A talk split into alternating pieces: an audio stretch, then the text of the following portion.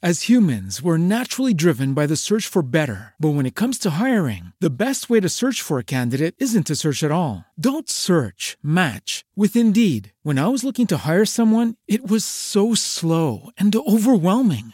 I wish I had used Indeed. If you need to hire, you need Indeed. Indeed is your matching and hiring platform with over 350 million global monthly visitors, according to Indeed data, and a matching engine that helps you find quality candidates fast. Ditch the busy work. Use Indeed for scheduling, screening, and messaging so you can connect with candidates faster. And Indeed doesn't just help you hire faster. 93% of employers agree Indeed delivers the highest quality matches compared to other job sites, according to a recent Indeed survey. And listeners of this show will get a $75 sponsored job credit to get your jobs more visibility at Indeed.com slash podcast. That's Indeed.com slash podcast. Terms and conditions apply. What if you could have a career where the opportunities are as vast as our nation, where it's not about mission statements, but a shared mission? At U.S. Customs and Border Protection, we go beyond to protect more than borders from ship to shore, air to ground. Cities to local communities, CBP agents and officers are keeping people safe. Join U.S. Customs and Border Protection and go beyond for something far greater than yourself. Learn more at cbp.gov/careers. Naciónpodcast.com te da la bienvenida y te agradece haber elegido este podcast. Buenos días, Madre Esfera. Buenos días, Madre Esfera.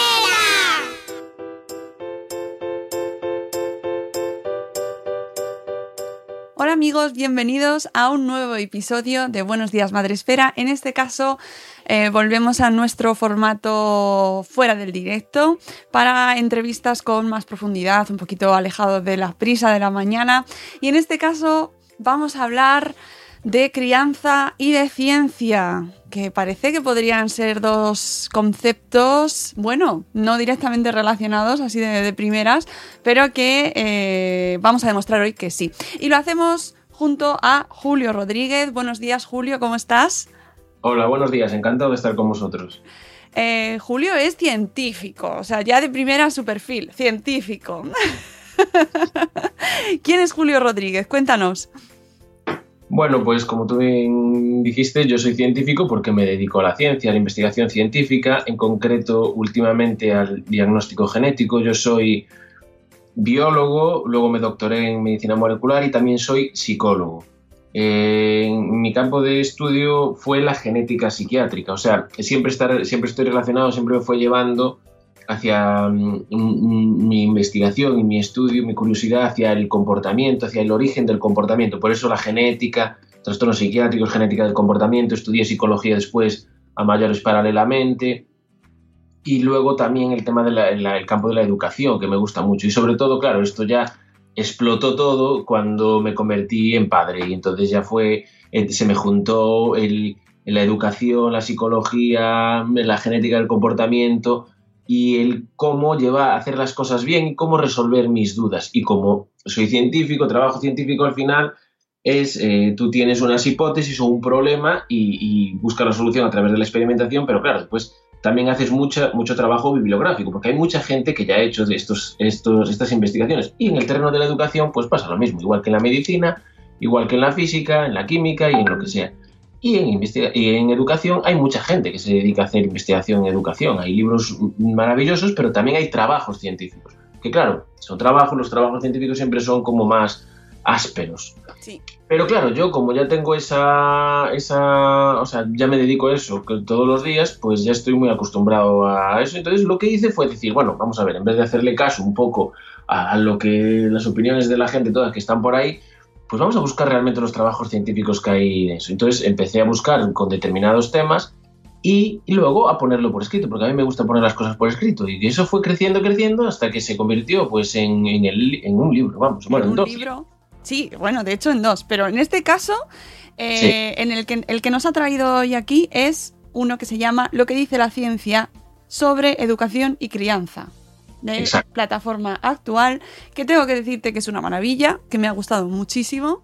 Bueno, es genial. Sí, sí, claro. Porque es el miedo. Una cosa ya es lo que yo haga, que a mí me valga, que lo ponga por escrito, y después otra cosa es que a la gente le guste y le, y le resulte útil. Vamos. Me gusta mucho. Tengo que recomendárselo a nuestro, nuestra audiencia y por eso quería hablar contigo precisamente para desarrollar un poco lo que nos traes en este libro. Eh, y, que, y que dice, nada más en la portada ya directamente, nos dice las respuestas científicas a las dudas más comunes de los padres. Habrá padres que estén pensando, nos estén escuchando y dicen, ah, Dios, ¿está todo ahí? ¿Está todo ahí? ¿Es, es, es ya? ¿Ese es el manual que estábamos buscando? Está, estaría genial, seguro que, seguro que no, vamos, o sea, eh, porque no puede estar todo ahí. Además, eh, esto yo siempre lo digo, estas son las cosas eh, óptimas, es decir, sería lo ideal para hacer. Ahora, después de esto, hay que lidiar el día a día 24 horas, después de trabajar 8 y no sé qué, y sin dormir y no sé cuánto, e intentar mm, hacerlo. Pero es muy complicado. Pero bueno, son como una serie de pautas para que se, que, ha, que se ha demostrado de manera científica, con estudios que se han hecho, porque se hacen estudios de este tipo de, de educación también, que es la mejor manera o la manera más efectiva y sobre todo la manera que produce más aprendizaje en los niños y de una manera menos agresiva para ellos, ¿no? Porque hay gente que puede decir, no, porque si eres muy, eh, muy severo con ellos o muy autoritario, pues claro, los niños te hacen caso. No, pero tú tienes que ponerte en el otro lugar y decir, pero claro, ¿qué le estás, qué está aportando a ese niño ese tipo de educación con violencia o con una manera autoritaria? Está aprendiendo algo y además le está afectando psicológicamente. Entonces, esto es como darle la vuelta, es decir, es encontrar la mejor manera de producir aprendizaje significativo en los niños y que psicológicamente no, no, le provoques un trauma o no le afecte psicológicamente de una manera negativa. Entonces, esa es la manera. Al final el objetivo son los niños. Eso es el darle la vuelta. El pasar de un modelo adulto céntrico a un modelo niño céntrico es la clave. Y es el darle la vuelta, porque el objetivo al final son los niños. Que ellos obtengan un, buen aprendizaje y de la manera menos agresiva posible y, o sea, decirlo de una manera más feliz. Aquella frase, darle la vuelta, esa frase que tiene, la letra con sangre entra, no, la letra con lo que entra es eh, con paciencia, con cariño y con felicidad. Esa es, esa es la clave. Pero claro, no van a estar todas las respuestas. Pero bueno, yo creo que si no sería eso, pues serían cinco tomos a lo mejor. Pero bueno, por ahora, por ahora, es uno o más. Porque con un año solo ya tenemos unos cuantos libros. Seguro, hay millones de situaciones. Yo lo que fui es seleccionando aquellas que a mí me parecían más importantes y también, ¿por qué no decirlo? por las que yo me encontraba con más dudas de, cómo realizarlas. Sí, efectivamente en el libro lo vas em, repartiendo con capítulos, ¿no? Con cuestiones que pues mm, te, te, te suponen eh, contenido interesante, problemas que nos podemos encontrar los padres, los problemas más frecuentes o incluso algunas de las soluciones más normales que se suelen tomar. Yo que sé, por ejemplo, los castigos, ¿no? Hablas de, formas de asumir esos problemas que nos vamos encontrando. Y yo creo que una de las claves es esto que has comentado ahora mismo del adultocentrismo y el niñocentrismo, ¿no?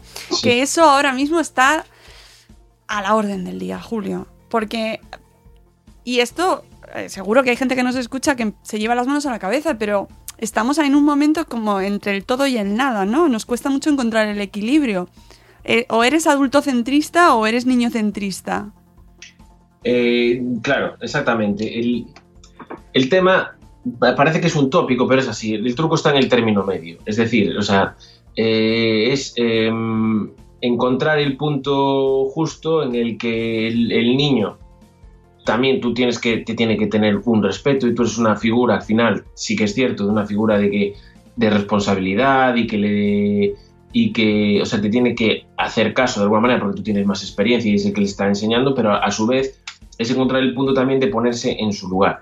Y yo, sobre todo, muchas veces me dice, claro, mucha gente me dice en, algunas entrevistas y en algún... Claro, es que el niño, si tú no te impones, no te, no te tiene respeto, no te hace caso, y, yo digo, eh, sí, pero mm, sí que te tienes respeto. Es que hay, un, hay que eh, apartar el hecho del tema de la autoridad y del tema de la violencia con el tema del respeto. los niños te tienen respeto si tú eres una figura que resuelve problemas, si tú eres una figura que lo escucha, si tú eres una figura que lo quiere. No, no, no hay por qué hacer una disciplina militar para que te tengan respeto. Eso es una mentira que se nos ha mm, metido a nosotros en, en, en, la cabeza a lo largo de las historias, como muchas de las frases que digo yo en el libro, pero que no tienen ningún fundamento. Porque, hombre, está claro que sí.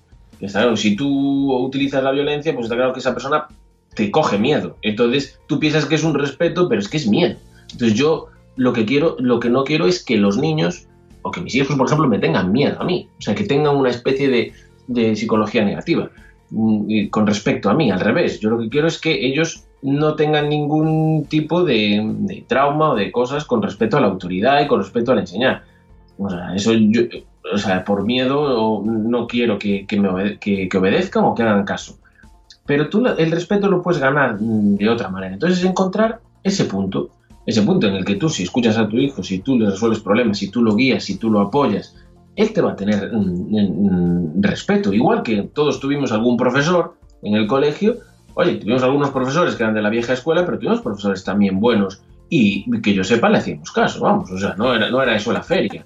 Eran profesores buenos, eran profesores didácticos, eran profesores respetuosos y eran profesores que le hacíamos caso. O sea, hay que, hay que desligar por completo el tema del autoritarismo con el tema del respeto y hay que encontrar ese, ese punto medio. Entonces yo el, el, cambio de perspectiva del modelo adulto céntrico al modelo niño céntrico me, me centro a que, a que tiene que ser el, eh, el niño tiene que ser, hay que ponerse en su lugar. No es que sea darle carta de libertad para todo. O sea, eso no es. es. Es ponerse en su lugar, saber lo que él puede pensar, por ejemplo, o lo que él puede sentir. Y, si él tiene un pequeño corte en la mano y para él es muy importante, claro, para nosotros no es por qué, porque nosotros ya sabemos que eso no pasa nada, tenemos un montón de años de experiencia, que eso se cura, que eso que eso no te que duele un poquito ahora, pero que luego no pasa nada. Claro, que pero para él es algo nuevo. Para él es un corte que tiene que estar sangrando. No tiene aún la experiencia de que eso no va a pasar nada. Para él es tremendo. Entonces es ponerse en ese lugar. Y eso es muy difícil darle, darle esa vuelta. Igual que también, por ejemplo, mucha gente dice, no, no, es que yo... O sea, yo, a mí me ha pasado que de ver a gente por ahí paseando y que a las 12 de la noche tener a los niños dándole el biberón en algún bar. Y tú dices, eh, ¿Ves? Eso es lo que digo yo, el modelo adultocéntrico. Oye, hay que darle la vuelta. O sea, eso no es lo bueno para mí. Hay que ponerse en el lugar de ellos y decir, no, no, él tiene sus horas de, dormir, tiene que estar en casa y, entonces es pasar de, que tú eres el centro a que él es el centro. A eso me refiero. Y oye, si un día sales no pasa nada, pero tienes que darte cuenta que él tiene sus pautas y, y él tiene su, su ritmo. Eso es lo que yo llamo darle la vuelta. Es decir, pues oye, pues no sé, eh, eh, mm, pues por ejemplo, las horas de televisión, antes veías todo lo que querías, ahora te ves eh, los canales de dibujos todos, que si no salen ahí las noticias ya no te enteras de nada. Es decir, hay que, cuando tú tienes un hijo tienes que ceder, tienes que darle la vuelta a la tortilla, tienes que ponerte de su lado. Y eso es lo que yo intento hacer desde el punto de vista de la educación, es decir, es lo que yo llamo ese ponerse en el modelo niño céntrico, pero no es darle carta de libertad y que haga lo que quiera. Es encontrar un punto de equilibrio y sobre todo y sobre todo cuando son muy pequeños, darte cuenta de que ahora él es el centro del mundo y tú tienes que adaptarte un poco a él. No él se tiene que adaptar, tienes que adaptarte un poco y oye, tienes que sacrificarte un poco, pues igual no puedes salir todos los días, igual tienes que dejar de hacer algunas cosas, pero bueno, eso me parece que es lo normal de, de la crianza. Pero hay gente mucha gente que no, ¿eh? No, no, no. no, no, lo tomamos a broma, pero, pero este debate está absolutamente en nuestro día a día y los que nos escuchan y son padres eh, lo saben perfectamente. Poner al niño en el centro o no eh, puede llevar a un debate larguísimo, porque claro, ¿qué implica no? poner al niño en el centro? ¿Y qué implica tomar las decisiones pensando en el niño? Eso nos da ríos de tinta. Sí, sí, pero yo creo, ya te digo, que, es, es eh, también el, libro empieza con una frase que dice, eh, ser padre no es una aventura, es una responsabilidad, pero es que para mí eso es la idea central. Es decir, si tú en algún momento eh, dudas, decir, ostras, que voy a tener un hijo y no voy a poder hacer esto, si en ese momento dudas, es decir, si, si tú piensas que vas a perder más de lo que vas a ganar, Claro, yo, parece muy drástico, pero yo diría, pues no los tengas. O sea, si tú quieres seguir haciendo la misma vida que antes, no los tengas. ¿Por qué? Porque, primero, te vas a amargar tú, pero sobre todo, le vas a amargar la vida, ¿eh? Va a ser malo para ti, pero va a ser malo para ellos. Tienes que... Porque un niño lo perciben absolutamente todo. Entonces, si tú e- ellos perciben que ellos son un estorbo para ti, eso psicológicamente ya les va a afectar y eso va a formar parte de ellos para siempre. Entonces, tenlo claro, haz una reflexión y, oye, pues estoy dispuesto a pasar del modelo adulto céntrico al niño céntrico y que él está en el centro y sacrificar gran parte de, de mi vida o parte de mi vida para que él esté cómodo y feliz y satisfacer sus necesidades. Si no estás dispuesto a eso, si tu respuesta es, jova, pues no voy a poder salir todos los días o no voy a poder ver todas las series que hay en la televisión, pues entonces, oye, piénsatelo más porque va a ser un problema para ti, pero sobre todo para ellos, porque ellos lo van a percibir y no van a recibir todo el cuidado que necesitan y toda la atención que necesitan. Por eso yo lo digo, a veces soy muy drástico, pero es que es mejor, ¿eh? Es No, no. mejor. Sí, me- a mí me parece perfecto. Y sobre todo eh, que estamos eh, tratándolo desde mm, lo que más se refleja en, eh, en nuestra sociedad, pero me gusta mucho porque tú en el libro nos lo presentas desde un enfoque científico. Todos los capítulos, todo esto que nos estás contando, eh, nos, lo, nos lo cierras en cada capítulo con... Y no lo digo yo, que lo dice la ciencia. Es que es exacto, es que no es una opinión mía, es Claro. un estudio y de gente que ha visto eso, que la- el, el- el- vamos, es que yo lo estoy viendo todos los días, aparte es un tema que me, que me gusta, eh, otro de los muchos, que, que me gustan tantas cosas que... Pero bueno, pero es que es ese, es ese punto se ha demostrado, está muy demostrado ya, que el tiempo, o sea, los niños que no pasan tiempo con sus padres son mucho más infelices y son niños que psicológicamente eh, tienen más signos de depresión y ansiedad, y eso todo correlaciona después con el desempeño académico, correlaciona después con el desempeño profesional e incluso con los ingresos, que esto es algo que le gusta mucho a los estudiantes americanos, que siempre miran los ingresos, ¿no? Como Sí. si- para ellos todo lo más importante es el dinero.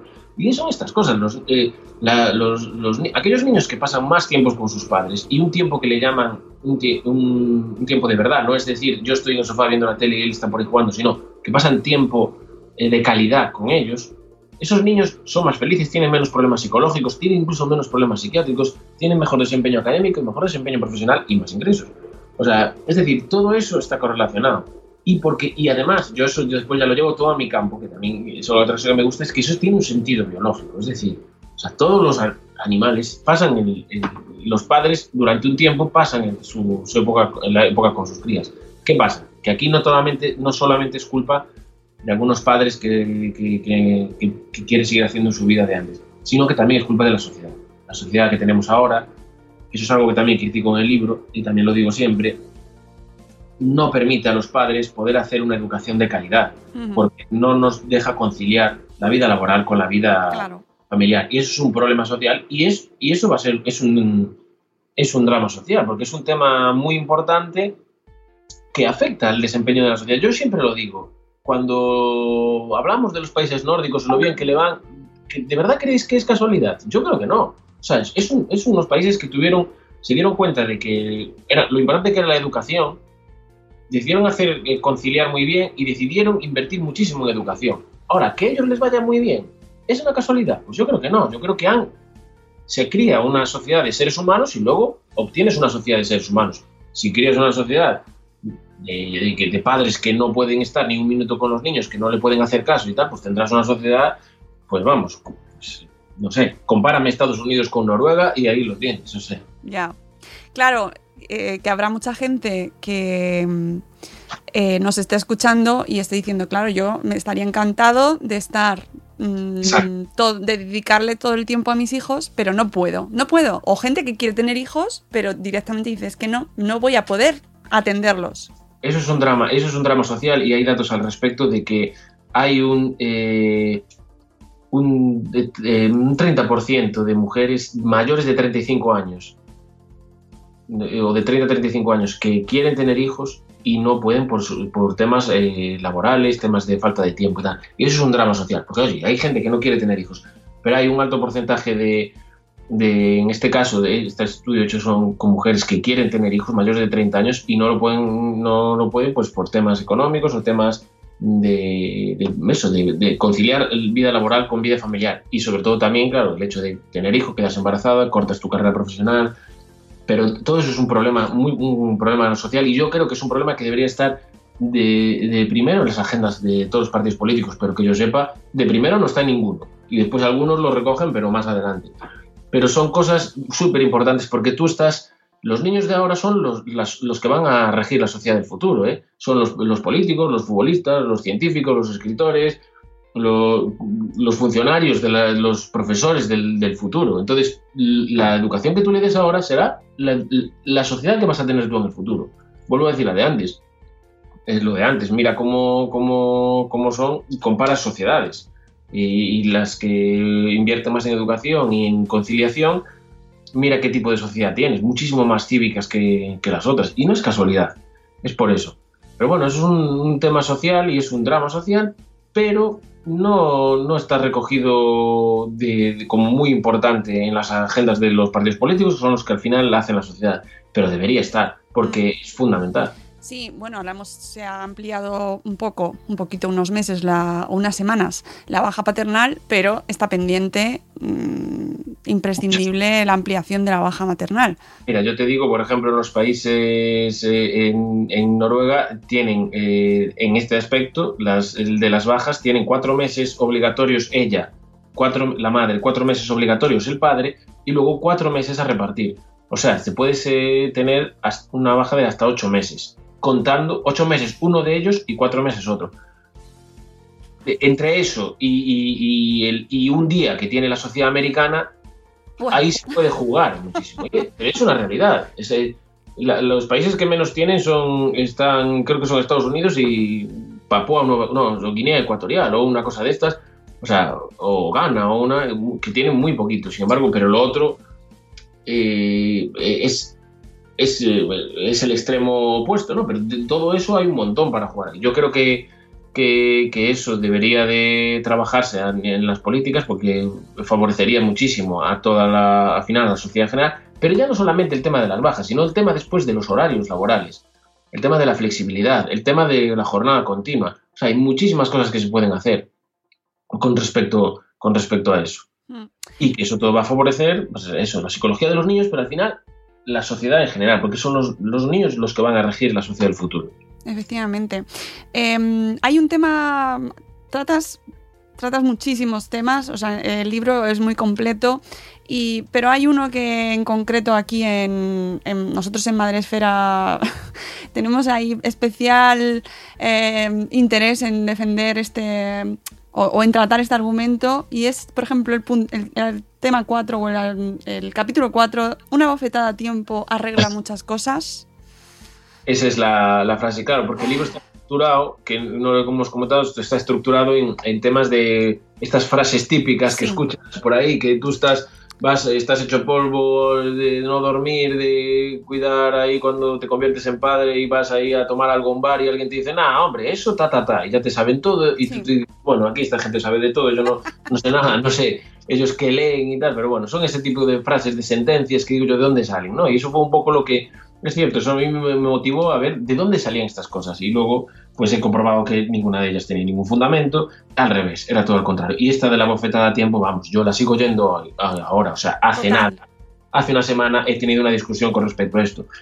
Y, es más, iba, te lo voy a contar porque es una anécdota muy ilustrativa. Y me decían, claro, pero es que, mm, mm, tú al niño, el otro día me iba a cruzar la calle y yo, pues le pegué y, o sea, le pedí un toque y tal, eso no se hace porque, claro, no puede pillar un coche. Entonces el niño, le das, si, si, tú utilizas la, bueno, le pegas un azote, pues ya no lo vuelve a hacer. Y entonces yo digo, hombre, sí, mira, yo que trabajo en laboratorio, ¿sabes lo que funciona genial para, para no hacer. Cuando, eh, cuando tú tienes un ratoncito que quieres que no vaya a un sitio, ¿sabes lo que le hacen? Le dan descargas eléctricas. Entonces, ¿por qué no le das una descarga eléctrica? Te compras un aparatito de estos que tienen los policías, le das una descarga como a los caballos y ya no lo hacen. Entonces, claro, la gente se queda toda sorprendida, en plan, hombre, ya. Digo yo, es exactamente lo mismo. Es más, con la descarga aprenden más. O sea, no aprenden más, dejan de hacerlo menos. Pero, pero, ¿por qué no lo haces? Porque te parece una animalada. Bueno, pues con los niños lo otro es exactamente lo mismo. Hay otra, otro ejemplo ilustrativo que lo vi eh, ayer una viñeta y ponía un niño hablándole a un adulto y le decía, ¿por qué si le pegas a, uno como tú es agresión y si me pegas a mí es educación? Es que no tiene ningún sentido. O sea, el uso de la violencia no tiene ningún sentido y por varias cosas. primero, no produce aprendizaje significativo. Está demostrado. Lo que produce es miedo, aversión. Igual que los ratoncitos. Los ratoncitos no es que aprendan. Es que los ratoncitos van allí, le pegan una descarga, pues ya no vuelven, pero es por miedo, por aversión al, estímulo negativo. Eh, segundo, le, está demostrado también que la utilización de violencia, además de no producir aprendizaje significativo, lo que produce es trauma psicológico. O sea, se crea un... tú, tú, date cuenta que los padres para los hijos somos la figura de amor total y absoluto. Somos casi dioses. Y eso es una verdad. Si, damos para atrás a nuestra memoria y nos acordamos de cuando nosotros éramos pequeños, es que éramos, eran, lo sabían todo, lo resuelven todo, y, es el amor total y absoluto. Esa figura de amor, de amor, si te agrede, tu cerebro se produce, hablando llanamente, es un cortocircuita, ¿sabes? En psicología se produce una disonancia cognitiva, es decir, yo, o sea, hay un amor enorme, pero a la vez hay miedo y dolor que cuando. Entonces, ahí eso es eh, malo psicológicamente a través del niño y bueno, también está demostrado que eso provoca después problemas psicológicos en, en el futuro. Entonces se producen esas dos cosas, de que no se produce aprendizaje, de que se producen eh, sentimientos, bueno, sensaciones psicológicas negativas, pero es algo que pasa, que es muy fácil. O sea, es una manera de que los, padres son más fuertes que los hijos, entonces es una manera muy fácil de resolver la situación. O ya está, aquí se hace porque yo lo mando y tal, pero todo eso, todo lo que se ha demostrado es que no tiene ningún significado. La utilización de la violencia no produce aprendizaje significativo, produce consecuencias negativas a nivel psicológico para, para el niño y, vamos, es que no, no se alcanza lo que yo pretendo, que es el objetivo, que es el educar, es el que, el que, el que aprenda. Pero, Luego te, responden con el argumento, pues a mí me pasó nada, no me pasó nada. Mm, conmigo se hizo y mira qué bien estoy. Y claro, ante eso, ¿qué respondes?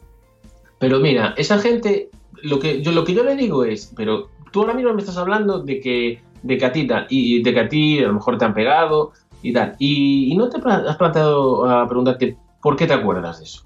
O sea, si te acuerdas de eso es que eso fue algo emocionalmente intenso para ti y no precisamente positivo. Entonces, ¿tú realmente quieres acordarte, que tus hijos se acuerden cuando sean adultos de esos momentos de violencia? O sea, ¿a ti te parece bonito. Decir, hombre, a mí, si te acuerdas de eso es porque fue significativamente, eh, eh, fue algo emocionalmente significativo para ti y no precisamente positivo. ¿No será mejor que se acuerden de las cosas positivas y no de que de, que, de, un acto de, pegar o algo así? Pero además, lo vuelvo a decir, no produce aprendizaje significativo, no produce aprendizaje. Y después, eh, esa muestra de que ellos se acuerdan es precisamente que sí que deja una huella emocional y es negativa. Sí, pero tenemos una resistencia, y esto lo ves tú también, resistencia como sociedad a cambiar algo que nos, mm, no sé si es que nos da mm, miedo o nos no queremos reconocer que no se estaba haciendo bien o no sé, te, encuentras con esa, con esa pared, ¿no? Es como cuando empezamos con hablar de las, es un ejemplo diferente, pero cuando se empezaron a hablar de las sillas a contramarcha, eh, que la gente decía, no, no, no, pero es que van bien, al revés van bien, en el sentido de la marcha van bien, y tú decías, no, si es que está demostrado que van mejor en el otro sentido. No, no, no, pero te sientes como atacado, ¿no? Hay esa, esa reacción y no entiendo muy bien a qué se debe, a lo mejor tú como científico. Sí, sí, no, clarísimo. Es que eso es algo que yo, a lo que yo me enfrento el día a día y es, eh, yo tengo que decir que hay una cosa que al, trabajar en ciencia,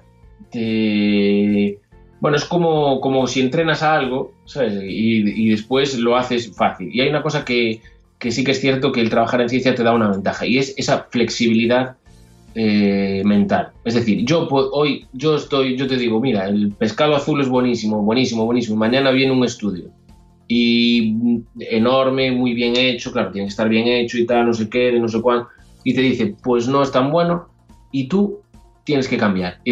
O sea, te tienes que, porque dices, eh, te tienes que basar en los datos. Y como los datos te están diciendo esto, pues aunque tú estuvieras completamente convencido, tienes que cambiar. Entonces, al principio cuesta, pero después ahora ya lo haces automáticamente. Por ejemplo, ha pasado últimamente con el tema de los huevos y el colesterol. No, que al final ahora es una creencia y tal. Entonces se ha demostrado ahora que no tienen una relación. Entonces yo cambio rapidísimo, ya no me, ya no me afecta. Pero es cierto que si no estás acostumbrado, eh, cuesta mucho cambiar. Y cuesta mucho cambiar. Y en este caso de la educación, además, eh, se une un factor emocional y es el hecho de que estás yendo, de alguna manera estás yendo contra tus padres, de alguna manera estás yendo contra algo que a lo mejor tú ya hiciste. Y entonces la gente, esas creencias, es como la religión o como incluso las ideas políticas, forman parte de, ti, son unas creencias nucleares que se llaman. Entonces, ir contra esas cosas es muy difícil, requiere mucho esfuerzo. ¿Qué pasa? Que, a, mí, a lo largo del tiempo, pues me puede más la verdad que no mis creencias. Yo puedo tener unas creencias, esas, pues es bueno, pues yo creo que es bueno hacer esto. Claro, pero yo, estoy acostumbrado a decir, bueno, lo que yo creo es una cosa. Y ahora, lo que a mí me está diciendo esto es que los huevos no producen colesterol. Entonces, esto me lo ha demostrado pues con un estudio tremendo de no sé cuántas personas, de no sé cuántos tal, y entonces le hago caso a eso. Entonces, eh, yo ahí ya tengo esa batalla ganada porque tengo mucha flexibilidad. Porque si, si hoy yo te opino una cosa, igual que el tema de la educación, ahora mismo está demostrando esto. Si mañana pues resulta que, que, sale un super estudio mucho mejor, que, que en algunos aspectos, bueno, pues mira, no se produce esto, pues le tienes que hacer caso. Pero, pero sí que es cierto que la gente en general es muy reticente a, a, cambiar en algunas cosas que las tiene muy tal, pero eso es porque en psicología porque forma parte de su identidad. Pero no es real, o sea, al final no es real, pero cuesta mucho darse cuenta de eso. Sí, que no, nos hace falta como un poco de desapego, ¿no? De lo, de, lo que. De, estas, este, de, estas afirmaciones, ¿no? Como que no, no las defendamos con tanta vehemencia en esas ocasiones. No, no, hay que dar ese paso, pero es muy difícil dar ese paso. Pasa, pero pasa con todo. Es, por ejemplo, también con el hecho de reconocer los errores. Hay, gente que le cuesta muchísimo reconocer eh, errores o, y, y, es al contrario. Es, lo ideal es hay que reconocer los errores para, o los puntos débiles o las cosas que se te dan mal, para de alguna manera poder superarlos. Es el primer paso, pero ¿qué pasa? Que nuestro egocentrismo y nuestro orgullo, nuestro nos evita, nos protege contra esas cosas. Pero es un error, o sea, eso hay que superarlo. Eso, es algo, bueno, yo lo llamo siempre, hay que destrozar el ego, ¿sabes? Hay que destruir el ego, porque si no, no te deja avanzar. Y en este caso es, es prácticamente lo mismo, ¿eh? O sea, el tema es decir, claro, estás, eh, es algo que yo que mis padres han hecho, que yo he hecho. Que, entonces es como mm, dar el brazo a torcer y eso psicológicamente se interpreta como perder y eso la gente no lo quiere ni ver, pero es una tontería, eso no tiene nada que ver. Y es más, cuando tú logras dar ese paso y decir, bueno, pues sí, me he equivocado, ahora lo voy a hacer bien, bueno, después ya todo es mucho más fácil y además vas viendo cómo, cómo mejoras, pero bueno, sí, eso que dices tú es algo con lo que yo me encuentro todos los días y, es, es, un, es, una, es una seña de identidad de la, de la sociedad. La gente es, se protege muchísimo, mm. pero por, pues son temas de autoestima también, de, inseguridades, porque mm, piensan que si, que si reconocen algo que están haciendo mal o algún error, que, que, entonces son peores y cosas de estas, pero ya te digo, son temas de inseguridades y de autoestimas que sería una cosa que también estaría muy bien que se trabajase en educación desde el principio y también en los colegios, no solo los padres, porque de esta manera sería mucho, mucho, mucho más fácil, o sea, de, avanzar, porque al fin de cuentas esta gente que se niega a lo que la evidencia le está demostrando, al final no permite avanzar, porque no permite mejorar, porque si algo que tú hacías de pequeño, por ejemplo, yo siempre, hay gente que viene, viene mayor, que me viene a las, a las charlas y, me dice, claro, va, es que nosotros, tal, No, pero el tema es, eh, de aquella no se sabían muchas cosas. De aquella la gente tenía ocho hijos y nadie le decía cómo hacer ni no sé qué. Yo no digo, vale, eh, o sea, digo que eso no estuvo bien, pero tampoco es sentirse culpable, es que no había información, pero ahora la hay. Entonces, ahora, ahora para mí sí que eh, el hecho de no seguir la información sí que me parece un error y sí que me parece algo que hay que corregir. Porque es que ahora hay la información. Entonces, una vez que hay la información, por eso esa gente que se protege y no quiere aceptarla, está evitando el avance. Está frenando el avance de la sociedad, el avance de la educación, el avance psicológico de los niños, de la felicidad de los, de los niños. Porque si lo puedes hacer, ya tienes la información. Es como negarse a la medicina ahora. Es decir, no, no, yo no me tomo esta medicación porque es que mi abuela me daba eh, miel con limón. Miel con limón y whisky, no, no, y aquí en Galicia es el licor de hierbas, y para, para curar el catarro, y dices tú, hombre, de aquellas, pues a lo mejor no veían un médico en todo el año, entonces a lo mejor se tomaban eso, de la miel con limón y, el licor, y claro, les pegaba un subidón y estaban contentos. Pero eso no cura, no cura el catarro, ¿no? Ahora tenemos la medicación. Deja ya de utilizar eso. Aunque hay que. Ahora, y, y ahora sigue la medicina, que para eso avanzamos, ¿no? Y es que a mí esa gente es eso, es un freno. Pero eso es una realidad y pasa en todos los campos, ¿eh? La medicina pasa un poco menos, pero también pasa, ¿eh? También pasa. Sí, además es que en el campo de la maternidad y la paternidad eh, hay mucho, hay mucho lo que tú decías de autoestima, de ego, ¿no? De, de culpabilidad, de sentirnos malos o buenos padres, ¿no? Y parece como que te están atacando porque ya te están diciendo que vas a crear un, un trauma a tus hijos, ¿no? Es como ya va con un argumentario, ¿no? Cuando que No. todos lo hemos podido leer, cuando lo escuchamos, se pueden escuchar pues cosas como que las que tú estás diciendo que son súper sensatas, pero que vienen, o sea, vienen con una serie de respuestas, pues eso, un argumentario completo de a mí no me digas que es que yo voy a traumatizar a mi hijo porque no te lo consiento, que yo a mi hijo lo quiero mucho. Ya.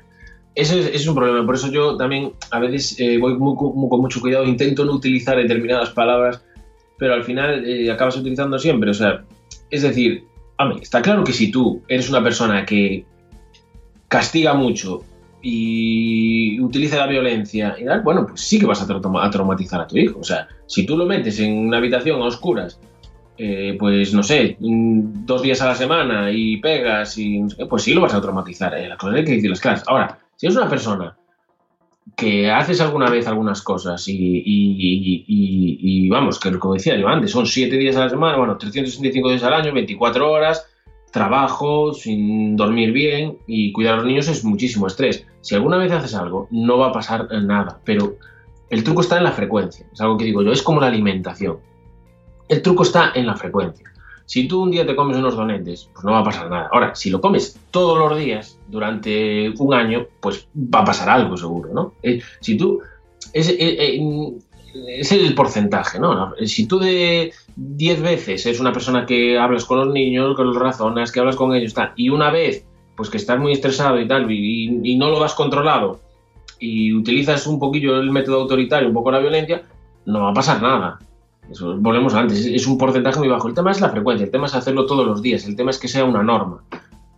Y ahí está el truco. Entonces yo también digo eso, no va, no, no va a pasar nada, no vamos a crear, no vas a crear traumas ni nada, pero es cierto que si lo haces continuamente, sí que puede afectar psicológicamente al niño. Y ahí, y, y ahí está el truco, vamos, o sea. Mm. Pero es, es, es cierto que hay que ir, y yo voy, también, por eso también prefiero escribir que, que después hablarlo directamente, porque yo siempre digo, mira, las cosas son así. Ahora, tú haz como quieras, haz como veas y tal. Yo no me quiero ni meter, ni que la gente se me ponga a la defensiva, ni tú a mí no me, no me tienes que decir cómo, cómo, cómo hacerlo. Y digo bueno, yo simplemente pongo las cosas aquí. Sí, sí, es que es así. Se Es genera una, un enfrentamiento tenso. Claro, y yo te digo, mira, esto es lo que ha- se ha demostrado que está muy bien. Pues oye, como es como, es como el médico, es decir, oye, mira, eh, el niño tiene, bueno, ahí entramos, eh, depende de determinadas dolencias, incluso si tú no las haces, ya entrarías, igual tiene que, a nivel legal ya es maltrato, pero bueno, es decir, quiero decir, a nivel médico, eh, hay veces que, que tú no te puedes negar a dar un tipo de tratamiento, porque, porque si no ya sería maltrato, ¿no? Pero en este caso, eh, claro, aquí están las cosas. Es la mejor manera de hacerlas. Yo tampoco digo que voy todos los días por el libro, por decirlo así de una manera, pero es la mejor manera de hacerlo. Si, si a ti no te gusta, pues oye, pues no te gusta. Yo tampoco te, te voy a obligar, ni te voy a juzgar, ni nada. Hay un capítulo al que dedicas especial importancia y que además sé que es el, el otro libro que tienes escrito, es sobre el narcisismo. Sí, sí. que lo, lo identificas como una preocupación o como uno de los principales peligros ¿no? que puede existir hoy en día para, para, en la educación de, de los padres de hoy en día. Sí, eso fue realmente curioso porque la historia fue que, bueno, era un capítulo de, de, claro, al final era un, otro de los aspectos que a mí me preocupaba es el tema de, de, de, claro, el hiperelogio, el, el endiosar al niño, que luego la repercusión que puede tener después a nivel social y relacional de ese niño con los demás y con la sociedad.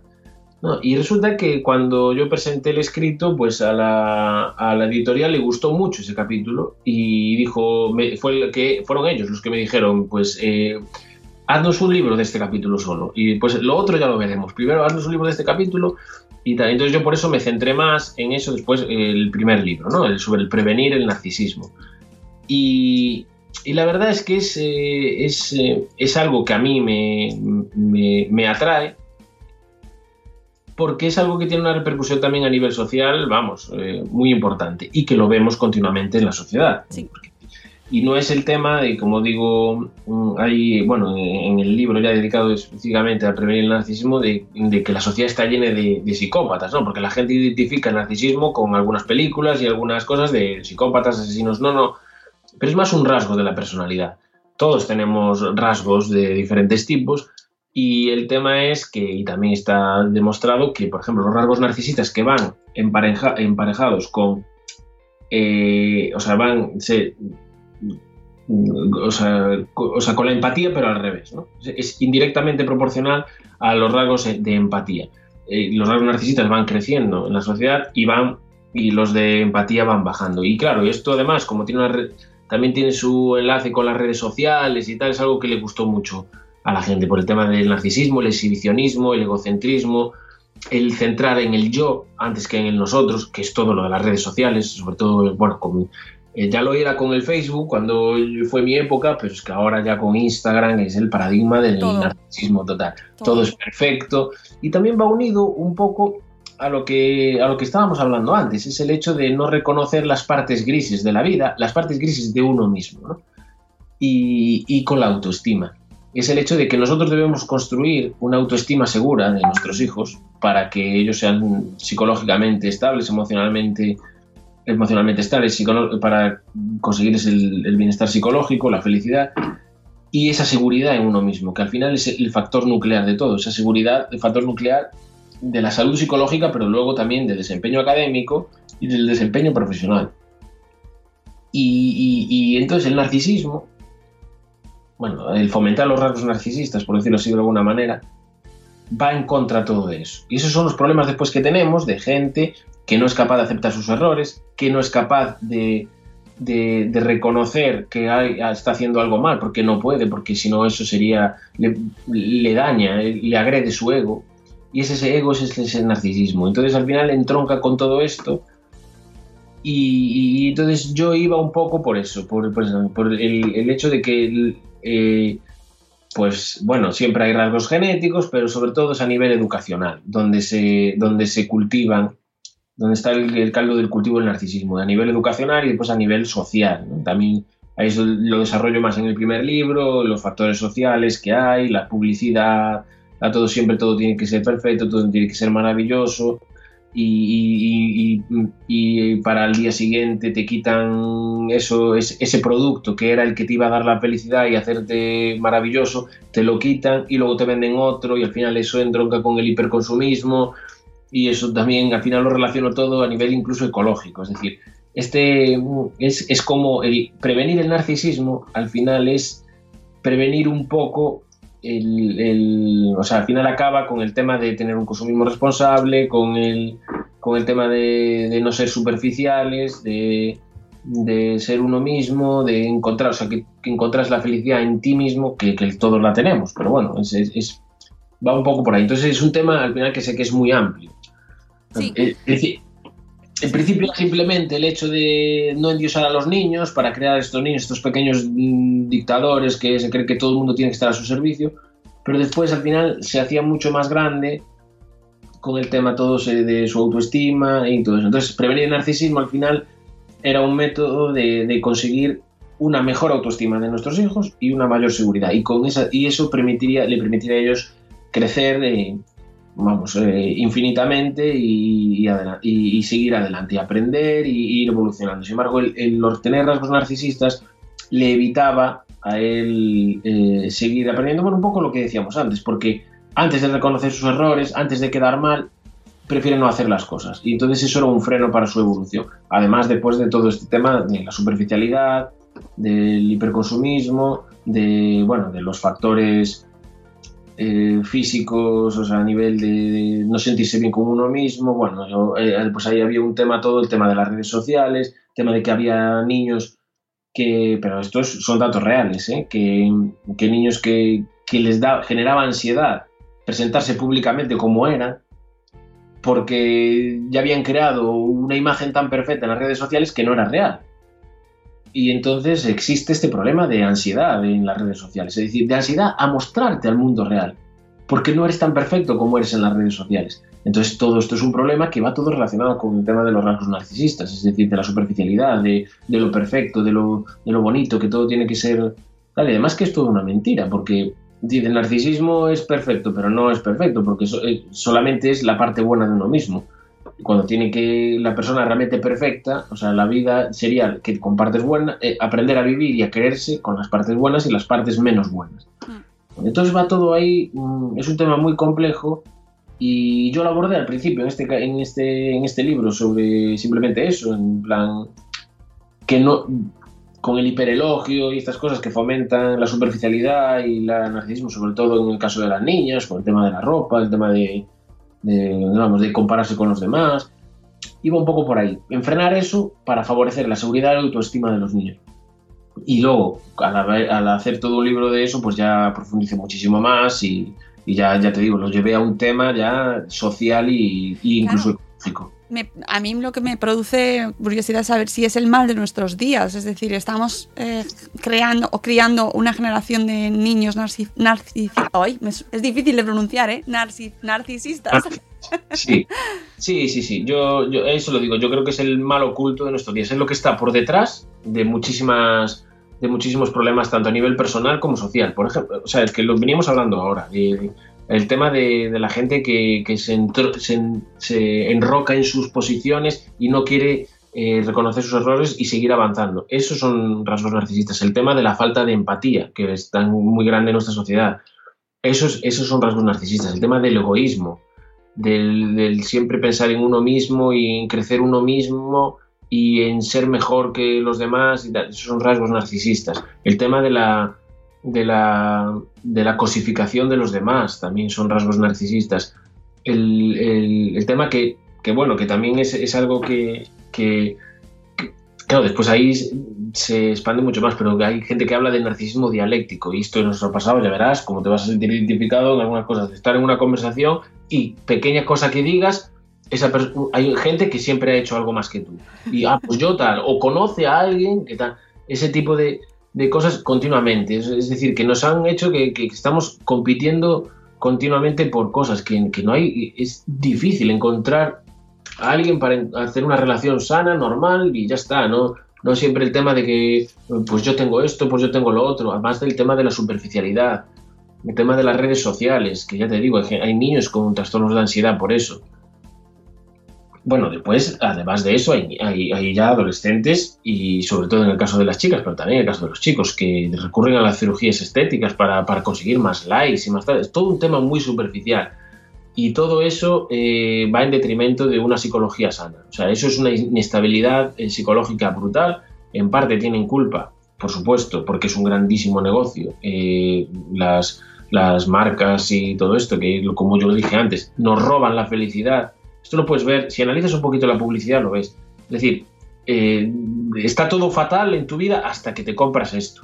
Y luego cuando te lo compras para la semana, te lo cambian por otro nuevo producto. Entonces es un consumismo que pasa, que el narcisista, como es una persona superficial, es una persona que, que no es estable psicológicamente, entonces está buscando esas píldoras de felicidad en productos, es un consumista empedernido. Y eso, claro, a la industria le va bien. Entonces había que intentar controlarlo un poco. Entonces, por eso los rasgos narcisistas están creciendo muchísimo en la sociedad, en parte porque le favorece a la industria, porque son, es gente que es adicta, bueno, gente, somos todos un poco, pero bueno, es gente que es adicta a, ese hiperconsumismo, a esa superficialidad, a esa de que parece que la felicidad está pues en tener esta marca o tener esta cosa o tener este móvil o tener este coche y luego eso te lo van cambiando. Entonces es como un poco controlar eso porque a nivel psicológico eh, no es, no es eh, nunca van a encontrar la estabilidad.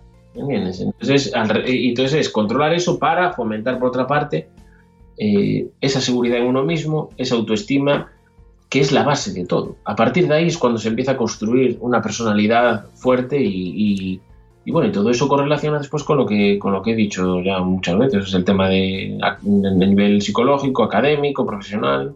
Claro, lo que pasa es que ahora eh, retomando lo que hemos dicho al principio de la conversación, cuando hablábamos de adultocentrismo y niñocentrismo, eh, por eso tenemos tanto, eh, tanto debate en, en, este tema, ¿no? Es decir, estamos hablando, por un lado, de poner al niño en el centro y estamos por, y por el otro, llega, al final de la conversación, hablamos de que cada vez somos, eh, de, que, de que somos egocentristas, de que cada vez estamos criando niños más preocupados por sí mismos, eh, y nos van a decir, ¿y no estabais defendiendo antes poner al niño en el centro? ¿Cómo, cómo cogemos estos dos conceptos? Pero es, pero es que es, diferente. O sea, un tema es, eh, lo que decía yo del niñocentrismo es el tema de, ponerse en su lugar a la hora de, de, eso, saber, intentar saber lo que él siente. Al final es al revés, ¿eh? o sea, porque es tener más empatía, es decir, ponte en el lugar del otro, decir, yo si estoy a esta persona ahora mismo castigándola, ¿qué le estoy provocando psicológicamente? Realmente es ponerse en el lugar de él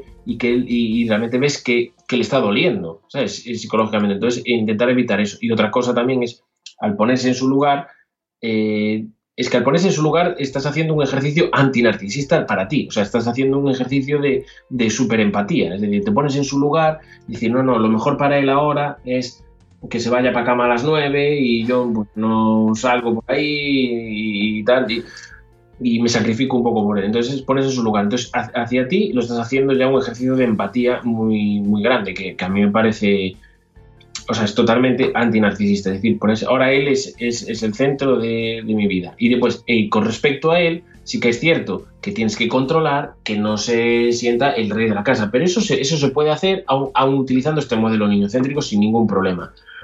Eh, mm, en el sentido de que hay muchos, hay muchos factores. Por ejemplo, a mí me gusta mucho un ejercicio que hay que es eh, precisamente a él eh, ayudarle, eh, eh, incentivarlo, incentivarlo, bueno, y animarlo a que reconozca sus errores, a que haga cosas en las que no es realmente tenga una destreza muy grande, simplemente para saber lo que se siente del otro momento, porque hay niños que son muy buenos en algo y, por ejemplo, solamente quieren hacer algo y luego empiezan como que se sienten muy, muy tal y, reciben elogios por, por, parte de sus padres o de los compañeros o del resto de la gente.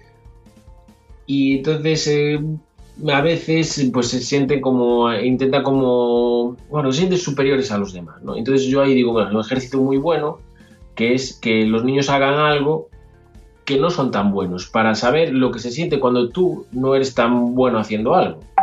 Y de esta manera fomentar un poco la empatía de, de ellos en su, en su labor con respecto a otros niños, para que, oye, si tú eres muy bueno al fútbol, porque eres muy bueno, yo no digo que te dejes perder, pero también que seas respetuoso con los otros a los que, a los que no son, que no te rías de ellos. Por ejemplo, lo típico, ahora que estamos, eh, estos días está muy de moda el tema de la educación física, que hablan de los que se reían de la gente que no era buena, los gente que era obesa y tal, pues aprenderle a ponerse en, su lugar. Entonces, para mí eh, no tiene nada que ver el tema de ser, eh, de ser niño céntrico, no quiere decir que tú eh, adoptar un modelo niño céntrico no quiere decir que, que, estés al servicio del niño y que él sea el amo y el señor de la casa. Y No, al revés. Puede ser un modelo niño céntrico de, de ponerse sus lugares, de, de, hacer sus horarios, de atender a sus necesidades, pero oye, cuando él te dice, eh, quiero agua, pues decirle tú, no, no, no. O sea, o lo pides bien, o también te puedes tú recoger, coges el vaso, coges agua y ya está.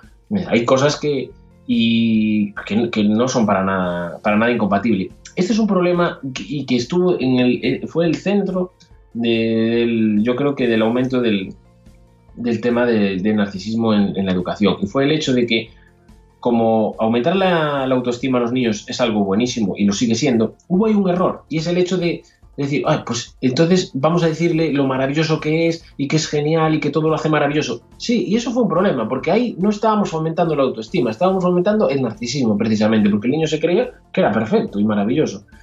Y eso fue un error, porque sí que hubo, en los años 80, 90, sí que hubo un intento de aumentar la autoestima de los niños, porque claro, todos los psicólogos y todos los psiquiatras decían que era buenísimo a nivel psicológico y después a nivel, o sea, a nivel para la vida del individuo, pero no dijeron cómo. Entonces pasó esto. Entonces también hay que distinguir entre el tema niño céntrico, no quiere decir tampoco que él sea el dios del universo, simplemente es ponerse un poco en su lugar.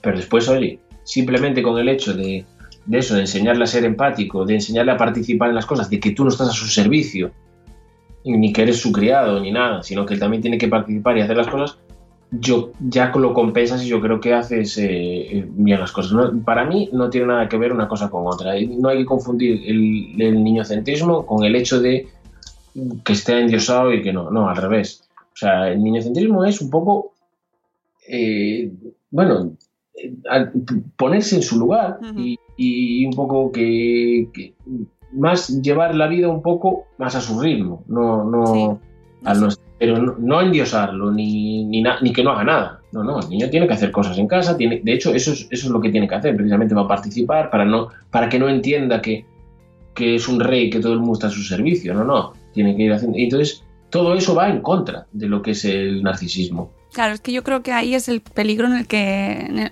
es quizá el, error puede estar en el nombre, ¿eh? Ojo, esto es una opinión muy personal. pero, pero al, eh, muchas veces se, se, pone como en contraste o no, en eh, comparación ambos términos de adultocentrismo y niñocentrismo y, y la gente entiende porque lo quiere entender, porque tampoco lo va a leer porque esa es otra cosa que pasa ahora, que no se va más allá, no se lee, nos quedamos con el nombre. Y claro, eh, niñocentrismo es poner al niño en el centro, ¿no? Como que eh, toda nuestra vida gira en torno a ellos y ya por eso se convierten en el rey del universo, ¿no? Sí, sí, tienes razón. Y lo mismo pasó con el tema de la autoestima. Y es que la gente no tiene por qué saberlo todo de un determinado término. Es decir, se, pensaba que, que la autoestima era elogiarlo hasta el infinito y caímos en el narcisismo y ahora con el niño centrismo también se puede llegar a pensar que estamos, tenemos que estar a su servicio. Mm. Y, pero claro, no es, no es correcto así. O sea, el niño centrismo simplemente es como ponerse un poco en su lugar, es un ejercicio de empatía básicamente, y saber cuáles son sus necesidades, las cosas que son importantes para él. Pero después, para nada es estar a su servicio, al revés, es, él tiene que participar y, el hecho de que, que participe en las cosas y el hecho de, que, asuma riesgos responsables, mm, bueno, que, asuma riesgos asumibles para su edad y el, educar en libertad eh, también es, eh, eh, forma parte también del niñocentrismo. Yo básicamente el tema del adultocentrismo y el niñocentrismo lo, lo, centro en eso, en ponerse en su lugar a nivel empatía y después el hecho de, de que su vida tiene un, ritmo que no, que no es el ritmo del adulto Mm. y que es mejor adaptarse, que adaptarnos nosotros a su ritmo que no el al nuestro. Mm. Y esto me refiero a horarios y a actividades incluso. Es decir, oye, pues eh, hay una cosa que a, mí, me llama la atención, que es el, tema de que los niños vamos a un, a un restaurante y, y, que, eh, claro, que los niños no se están quietos, ¿no? Y yo digo, para mí, niñocentrismo es Oye, es que un niño no va a estar quieto, un niño estar aquí sentado, hablando, que estemos hablando de política o de filosofía o de tal, el niño, el niño quiere jugar. Es, el darle la vuelta y decir, para mí el niñocentrismo es darle la vuelta y decir, date cuenta y decir, no, el niño estar tres horas sentado quieto no va a estar. Entonces, hacer pues otra cosa o buscarle una actividad para él para que pueda hacer si tú es urgente que hagas eso. Pero es eso, no es decir el niño, no, es que se porta mal porque no está tres horas quieto. No, es que el niño, es ponerse en su lugar. No, es que el niño es un niño. o sea, es normal que quiera jugar y es normal que tal. Lo que no es normal, lo que no sería normal, sería que el niño estuviera quieto tres horas mientras tú estás hablando de política o de economía. ¿Sabes? Es que el niño no, no. El niño tiene que estar quieto. Entonces, ese, ese, para mí es ese darse la vuelta, ponerse en su cerebro y decir, él lo que quiere es jugar por ahí con lo, lo normal. Lo normal. Sí, lo normal. sí, estoy de acuerdo contigo. Eh, vamos a ir terminando porque podríamos seguir horas y horas. Pero, y además es que yo lo que quiero es que la gente se lea el libro. Mm, eh, ah. Es así. Es, quiero que la gente vaya a por el libro y se lo lea, porque realmente es súper interesante y además tratas, pues, eh, por ejemplo, la educación en, igualdad, ¿no? Eh, cuando hablas de que los niños. Sí, es otro tema también importante. Claro, ¿no? A mí ese también me parece fundamental. hay unas frases por ahí que, bueno, en nuestra, generación y ahora se siguen escuchando que son terribles, terribles. Lo de los hombres no lloran y todo eso. Efectivamente. Y el valor de la educación emocional, el valor de poner límites, el valor de. Bueno, lo de los límites es maravilloso. O sea, es que y está muy relacionado con lo que hablábamos antes. Sí. ¿no? Una cosa es, sí, sí que, no sabemos muchas veces eh, encontrar ese equilibrio, que al final va a ser el resumen fantástico del programa, ¿no? Eh, el, equilibrio entre, entre eh, el, ser permisivo en todo o no, o ser autoritario y no dejar hacer nada, ¿no? Y que es tan complicado y que yo creo que por eso nos cuesta tanto a los padres que esto es una locura. O sea, es que no hay una regla matemática que te diga esto. No hay método científico ahí, Julio. No, no, no, no, no, pero, pero no, pero yo para mí es el hecho es, es eso también es otra cosa que quiero dejar clara y que espanta mucho a la gente, que la gente, claro, identifica la ciencia con las matemáticas y la ciencia es mucho más que las matemáticas, es decir, la ciencia y sobre todo, bueno, incluso ahora la física tiene el tema de las incertidumbres y tal, pero es que sobre todo cuando hablamos de ciencias del ser humano, bueno, la biología ya, empezando ya por la biología, pero incluso después la psicología, es todo, se basa, es todo estadísticas. O sea, es, es decir, nunca vas a tener nada 100%, pero está claro que si tú tienes algo que te da una orientación, pues está bien seguirlo. Ahora, no, por supuesto, hay, hay, dos factores. Hay un factor que haces tú y otro que, que, es el niño. Entonces, hay una interacción entre los dos. Eso es algo que siempre nos preguntan a los genetistas también. Ah, ¿Es genética o es ambiente? Pues son los dos. Es decir, porque nunca es... Hay, hay una interacción. Entonces, tú, aunque hagas las, aunque le razones, aunque le enseñes las cosas y tal, bueno, va, a producir mayor aprendizaje en él, va a ser psicológicamente mejor para él. Pero después él también interacciona, no todos los niños van a salir. Es decir, pero si tú, pero si fomentamos la empatía, pues está claro que va a haber más posibilidades de que haya empatía. Va, si fomentamos el egoísmo, pues va a haber más más, más niños egoístas. Esto es así. Y si los niños están escuchando todo el tiempo, los, los hombres no lloran, pues va a haber un mensaje ahí que dicen, hombre, pues eh, si, si, los hombres no lloran y las mujeres sí, pues ya te está diciendo que llorar, o sea, cuando se lo dicen en plan algo malo, llorar es malo y eso no hay que, ese mensaje no hay que transmitirlo. Y bueno, con el tema de los hombres no lloran, pues además, si llorar es malo y las mujeres lloran, pues entonces hay, entonces ellas qué pasa, que pueden hacer algo y bueno, después eh, pueden hacer algo malo o a lo mejor es que son malas también. Entonces ahí hay un montón de cosas. ya ves. sí, sí, terrible. Y, y, después el hecho de, de, claro, si yo soy hombre y quiero llorar, ¿qué pasa? No, ya no soy hombre, ya no encajo en el tema. Entonces ahí, ahí en esa frase están encerrados un montón de mensajes negativos. Entonces tú, si evitas ese tipo de frases y al revés, fomentas que se expresen las emociones, a identificar las emociones, por ejemplo, que es algo importantísimo. Eh, pues eh, si tú eh, vas haciendo eso, a la gente, los, niños psicológicamente, pues van a ser eso, más empáticos, más igualitarios, van a ver más, no van a haber distinciones entre hombres y mujeres, bueno, por lo menos en, en, lo referente a este tipo de frases. Pues habrá otros millones de frases que son horribles también por ahí. Uy, sí. Por eso. Entonces, eh, no, es, no es una fórmula matemática, pero sí que es algo que te, que te garantiza, o por lo menos te aumenta las posibilidades de que, sean de, una, de que sean de una determinada manera o que tengan determinadas ideas o que tengan determinadas... Bueno, esto de las ciencias del comportamiento, al final la publicidad es de lo que se basa y les va bien, ¿eh? O sea, mira tú, porque es eso, tú mandas un mensaje y ese mensaje no cala en el 100% de la gente, ni vas a hacer robots, pero que van a siempre a consumir eso, pero sí que te garantizas que un porcentaje lo va a hacer. Entonces es, es, un, es un poco así. Entonces la, la, educación pues también es una ciencia, pero también eh, con márgenes de... Mm. de sí, que, que hay muchas veces que, no, que nos cuesta mucho a los padres entender pues eso, que hay, que hay que también echar tiempo en la investigación. No, a mí me gusta ver aquí en este en tu, en tu libro al niño como sujeto de investigación, ¿no? De, de ver cómo eh, cómo nos referimos, cómo, cómo lo vemos, ¿no? Cómo vemos la educación. Y yo recomiendo a la gente que lo lea, a los padres, mmm, como trabajo propio. Es decir, como, como, como forma de, de, de, estudio también, porque esto de ser de la crianza, eh, aunque es instintivo también, tiene mucha parte de instinto, ¿no? Y, lo, y de, de, pues eso, que es, que es algo como que eh, también nos viene por naturaleza, pero que también se aprende muchísimo mientras lo estamos haciendo. Pero es que el problema es, eh, es que no tenemos que...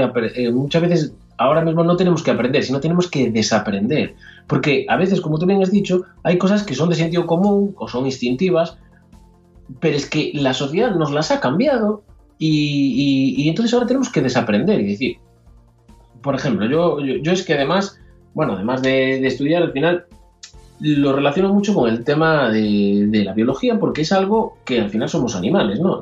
Hay una serie de cosas que desde el punto de vista evolutivo se hacen así porque, porque, porque es lo correcto. con el hecho del... Eh, hay un tema que es el tema de la lactancia, ¿no? Que, bueno, cada uno hace lo que quiere hoy en día y tal, pero, pero por ejemplo, en la naturaleza ah, no se vería mal. Es imposible que se vea mal el tema de la lactancia, porque es lo que, lo que hay.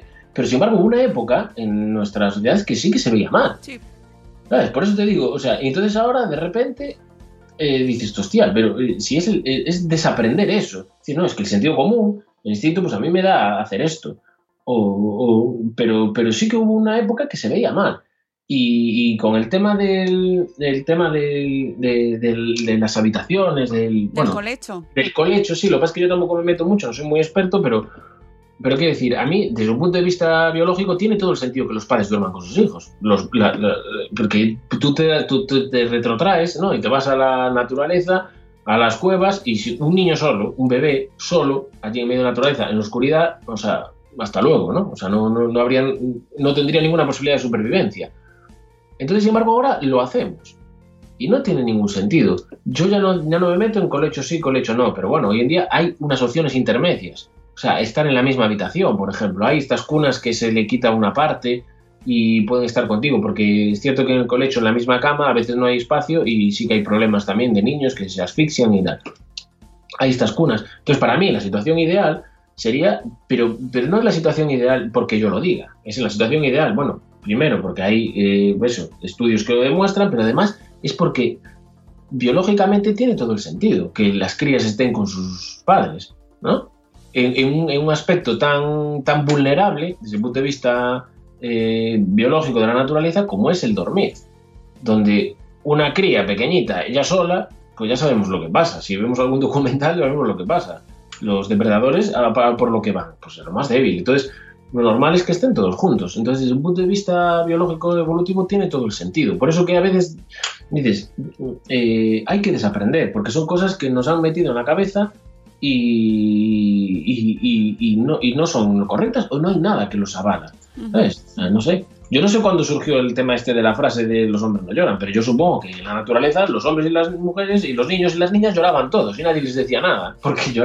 Ahora, después vino ahí una serie de cosas entre las que hay implicadas, pues puede estar la religión y luego esto y luego lo otro y, y tal, y que resolvió que no, que los hombres, como tienen que ser fuertes, no tienen que llorar.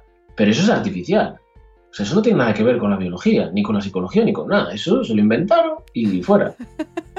Claro, pero entonces hay que desaprender eso y volver, y volver atrás. Entonces muchas veces en el tema de, de, la educación, sobre todo, eh, a veces eh, la ciencia nos está devolviendo a, la realidad de, lo que es la naturaleza que nosotros intuíamos que estaba bien, pero claro, si el resto de la gente o, había frases por ahí que decían que no, pues a lo mejor no, no, está bien. Y, pero bueno, con eso, con todo, o sea, nos podemos ir ya después al tema de la, vida adulta y el tema, por ejemplo, el tema del el tabú sexual y todas estas cosas, o sea, eso eh, no tiene ningún sentido desde el punto de vista biológico y desde el punto de vista natural, pero a nivel social, pues se fue creando esa bola de nieve y, hay algunas cosas que son prácticas naturales y que está mal. Y dices tú, ¿cómo puede estar mal esto? Es que no puede estar mal. Además, a nivel psicológico, si tu cerebro está hecho para algunas cosas, eh, por el tema de la, de la creencia, si no las haces, eso va creando eh, problemas psicológicos. Y ahora me, metí en este, en este otro tema, pero es que es igual, o sea, no sé. Y, y, después volviendo al tema de antes del narcisismo, que lo tocamos un poco, también es el, el rollo, el tema social. Es decir, la felicidad, al final la gente como se siente bien, también porque es así a nivel biológico, porque aumenta la supervivencia y porque es con las relaciones sociales, con las relaciones familiares. Si tú tienes unas relaciones sociales, unas relaciones familiares de calidad, ahí es donde se encuentra la felicidad. ¿Qué pasa? Que luego vino la, pues el mercado, la industria y te dijo, no, no, eso no es la felicidad, la felicidad es comprarte este bote de refresco ¿entiendes? Y te rompió eso. Entonces al final es como luchar contra esas otras cosas. O sea, es el tema de desaprender y volver un poco a, lo, a lo que sería lo natural, lo que sería lo normal. Pero es que además lo bonito es que las ciencias y los estudios científicos están apoyando que realmente eso es lo correcto. Y con el tema de la educación, pues sí, hay que los niños, por supuesto, los padres tienen que estar siempre con ellos, pero también ellos tienen que aprender a ser un poquito independientes. Por eso también hay un capítulo ahí que habla del tema de eso, de, los límites y de la libertad. Es decir, tenemos que, por supuesto, quererlos, estar siempre con ellos, apoyarlos, hacerles casos, que si se les rompe una uña y lloran y es una tragedia, pues es una tragedia, darle la importancia necesaria. Y luego, eh, también, por supuesto, eh, apoyarlos, elogiarlos, pero aprender, aprender a elogiarlos. Y, después también, a veces, que nos cuesta al principio, pero bueno, después con el segundo cuesta mucho menos, es darles libertad, que se vayan ellos un poco solos, porque también tienen que ser independientes, porque también tienen que andar, también tienen que... eso, yo me voy a la naturaleza, pero eso, también tienen que aprender a escalar a los árboles, y tienen que caerse, claro. y tienen que andar por ahí, y tienen que tomar decisiones y, y todo eso. Entonces es un poco eh, pues ese, ese, equilibrio que es tan difícil de, conseguir, pero que, si te lo propones y si le inviertes tiempo, hmm. pues se consigue. A mí una cosa que me gusta mucho con respecto al tiempo, que es el tema de también de, la curiosidad de ellos, ¿no? Que a veces te preguntan cosas y que no sabes, porque no, no lo sabes todo. Y decir, eh, bueno, pues me voy, a, me voy a buscar en la Wikipedia a ver qué es esto. Y, y lo voy a intentar explicar.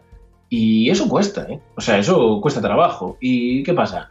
Eh, pues bueno, seguro que eh, a, mí me lo han hecho, hay mucha gente seguro que, también, a veces preguntas algo y te dicen, bueno, eso ya lo sabrás cuando seas mayor o eso ya lo harás. Y, es un error, pero claro, es que lo otro cuesta. Lo otro cuesta ponerte de decir, bueno, a ver, ¿esto qué es? Esto es que no lo sé. Y luego explicárselo. Y nada, ¿qué pasa? Que si lo explicamos, vemos cómo aprende, vemos cómo aumenta su vocabulario. Si tú a un niño le hablas, al final... Entonces, todo eso mm, y cuesta trabajo. O sea, al final la educación hay que es, una dedicación, pero sí. Al final la conclusión es que no es mm, una tarea sencilla, que lleva tiempo, que conlleva sacrificios, ¿verdad? Total. es que eso hay que asumirlo desde el minuto cero. Y también también reivindico que, yo creo que está muy relacionado también con lo que dices de la vuelta a la naturaleza en ese sentido, el, apoyo de la tribu, de la sociedad, ¿no? De, de volver, de apoyarnos entre todos, porque al final estamos, al final las familias se han quedado solas. Bueno, ahí, eh, maravilloso, no sé si lo conoces, precisamente que se llama de ese con ese título. Eh, ¿Dónde está mi tribu? ¿Dónde está mi tribu de Carolina del Olmo? Sí. Espectacular, con respeto. Y habla de eso, de la despersonalización que ha hecho la sociedad. Hmm. La sociedad nos ha dividido nos ha y, entre el trabajo y, bueno y las bueno la manera de vivir las viviendas y tal se ha perdido eso. Y, eso al final es vuelta a la naturaleza. Hmm. pero eso es normal porque es que eh, es un trabajo enorme criar a, los niños. Entonces eh, esa ayuda eh, que existía antes en la naturaleza cuando vivíamos en las tribus o cuando vivíamos incluso antes con la sociedad se ha perdido. Y entonces es un poco volver a eso, que es muy complicado tal y como están las cosas, porque claro, la gente necesita trabajar, no tiene tiempo, es complicado, pero sí, es un poco volver a eso. Al final, claro, yo barro mucho para casa con el tema de la biología, pero es que, es, que es cierto, porque al final somos, eh, eh, son, animales y tienes tus instintos y tu cerebro ha sido moldeado eh, por por la evolución durante muchísimos años. Y entonces ahora, eh, pues, eh, y sobre todo los niños, el cerebro sigue con esas cosas. No, no, los niños no saben que viven en el siglo XXI, mm, donde ya no hay depredadores alrededor, donde tal, donde... No, eso no, no, lo sabe, él tiene sus instintos y sus cosas igual. Entonces, amoldarse un poco a ellos, o por lo menos hacerles un poquito de caso, por supuesto hay que, en algunos hay que superarlos, ¿no? Pero, pero hacerles un poco de caso está bien porque estamos hechos de esa manera. Entonces, ir en contra de eso, pues sería un poco a nivel... Eh, mm, crea resistencia psicológica, por decirlo así de alguna manera. Bueno, y eso también está, eso es otro campo que también, bueno, de hecho al que yo me dediqué una temporada, que es el tema de trastornos psiquiátricos y tal. Si tú vas en contra de eso, por ejemplo, el tema de, no vamos a meter a los adultos con los niños, pero los niños que, que bueno, son abandonados por sus padres, que, que viven en orfanatos, esos niños tienen muchos más problemas psicológicos e incluso en algún caso eh, también tienen más problemas a nivel psiquiátrico. Incluso tienen más probabilidades de desarrollar trastornos psicóticos. Tú mira, que, parece una cosa que la gente dice, pues, pues también tiene muchísima importancia el hecho de que mm, de haber vivido pues sin sus padres. Eso es para ver muy importante, pero que tiene todo sentido a nivel psicológico. A nivel psicológico. Y que luego, y, una cosa tan sencilla como que al final eh, yo escucho muchas entrevistas y me gustan mucho las biografías, lo que nos marca nuestra infancia y nuestros padres, amigos. Eso fuera drama, ¿eh? Sin drama y sin peso. No quiero que nadie se sienta como ahora con el Dios mío. no, pero es verdad. Al final eh, le estamos le quitamos importancia al acto de, criar y de educar, ¿no? Lo, damos, y es, el más importante. Sí, sin duda. Pero es por eso. Es porque tú, imagínate lo importante que es. Eh, o sea, ¿por qué es importante? Porque es, es cuando, cuando tú eres un niño, es la supervivencia de tus padres. Es, son es la supervivencia. Pero la supervivencia a nivel físico, de protección, y a nivel de alimentación. Y ya más en el tema de las mujeres cuando son bebés, el tema de la lactancia. Es que es supervivencia. Y después, más adelante, es, eh, eh, los padres son los que proveen al hijo, lo que, lo que le dan la protección y lo que le dan. Y esto era así en la naturaleza, sigue siendo así ahora. Hmm por supuesto sigue siendo, pero, pero antes era muchísimo más. Entonces tu cerebro está totalmente moldeado de esa manera. Si no existen esas figuras, tú imagínate lo que, lo que puede entrar ahí. Es como lo de lo que hablaba antes del tema del, dormir. Estás en una habitación, un cerebro que está en una habitación a oscuras y, solo, no percibe ni el olor ni el contacto de sus padres, ese cerebro, lo primero ya, eh, voy a morir, miedo, estrés, lloros, pero es, una reacción eh, fisiológica natural. Entonces, si no estás ahí, todo lo que puede provocar. Pero bueno, eso es. Eh, y aparte, ya te digo, está estudiado, ya te digo, a nivel de, trastornos psicológicos y psiquiátricos, pues que es mucho más frecuente en los niños que, por las circunstancias que fueran, pues no, pueden, no tienen a sus padres. Y es así. Eh, amigos, tenéis que leeros el libro de, Julio porque es, interesantísimo. Pues, si es que ya, ya lo escucháis. Eh, está todo en la ciencia. Sí, pero no son matemáticas, que no sé Simplemente son estudios científicos y sociológicos que se hacen. Que, hay gente que se dedica a eso y, educación. De cómo es, cómo mejor, incluso de, los hay de. Eh, hay estudios hechos de eh, eh, de nivel de cuántos niños en un aula son se produce el aprendizaje óptimo. ¿Qué pasa? Que luego eso no se lleva a la práctica. está, todo estudiado, pero ya se sabe que si se enseña de esa manera con, con 15 niños en vez de con 30, pues se aprende muchísimo más.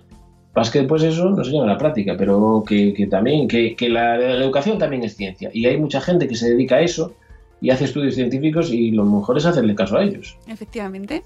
Así que, amigos, eh, tenéis que leer el libro Lo que dice la ciencia sobre educación y crianza de Julio Rodríguez. También, eh, como nos ha comentado, su primer... Fue antes el, otro libro en concreto, Prevenir el narcisismo, que tengo un problema yo con esta palabra, Prevenir el narcisismo, ambos de plataforma actual. Y además podemos encontrarte y seguirte también en las redes sociales, en tu blog Investigación y Ciencia, por aquí también estás y, hablas de un montón de temas, un montón de temas, porque ya, como nos has contado, nos cuentas muchas cosas. Sí, sí, sí. Y en redes sociales, por Twitter también. Que en las redes sociales soy, eh, bueno, Julio Rodríguez, supongo que me encontrarán, si no, Bitácora del Beagle. Por ahí podéis encontrarle. Eh, así que, Julio, muchísimas gracias. Ha sido un placer. Ha sido un placer y, nada, seguro que volvemos a hablar en otra ocasión porque como tratas tantos temas tan interesantes. Bueno, pues yo encantado. Ahora a ver si, me pongo yo ideas ahora para seguir adelante escribiendo ahí. Ahora habrá que ponerlas sobre, sobre el papel o sobre el Word, mejor que sobre el ordenador.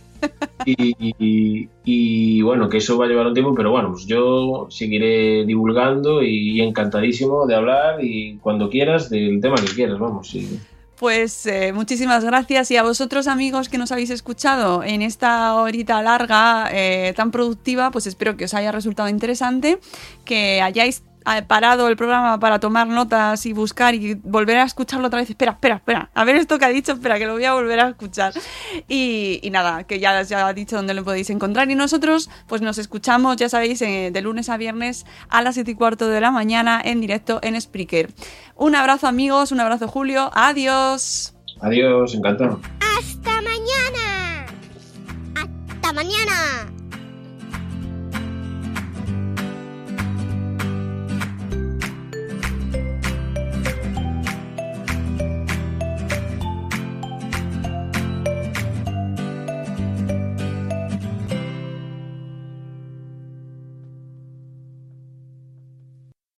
As humans, we're naturally driven by the search for better. But when it comes to hiring, the best way to search for a candidate isn't to search at all. Don't search, match with Indeed. When I was looking to hire someone, it was so slow and overwhelming.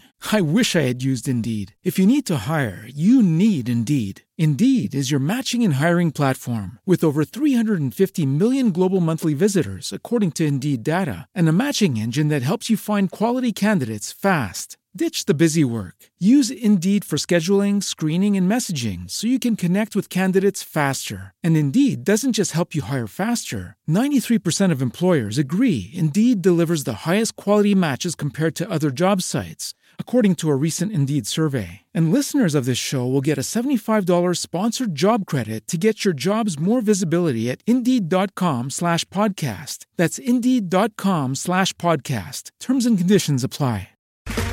Okay, round two. Name something that's not boring. A laundry? Ooh, a book club. Computer solitaire, huh? Ah, oh, sorry, we were looking for Chumba Casino.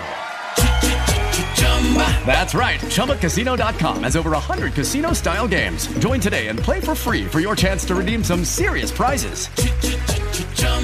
ChumbaCasino.com. No purchase necessary. Full prohibited by law. 18 plus terms and conditions apply. See website for details.